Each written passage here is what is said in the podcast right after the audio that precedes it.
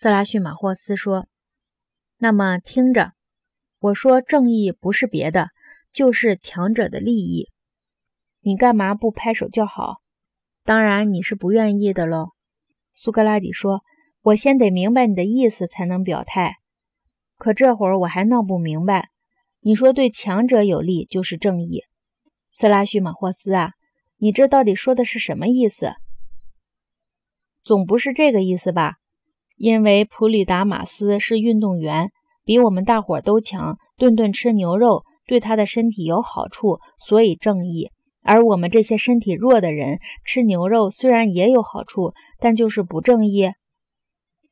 色拉叙马霍斯说：“你可真坏，苏格拉底，你诚心把水搅浑，使这个辩论受到最大的损害。”苏格拉底说：“绝没有这个意思，我的先生。”我不过请你把你的意思交代清楚些罢了。”色拉叙马霍斯说，“难道你不晓得，统治各个国家的人，有的是独裁者，有的是平民，有的是贵族吗？”苏格拉底说：“怎么不知道呢？”色拉叙马霍斯说：“政府是每一个城邦的统治者，是不是？”苏格拉底说：“是的。”色拉叙马霍斯说：“难道不是谁强谁统治吗？”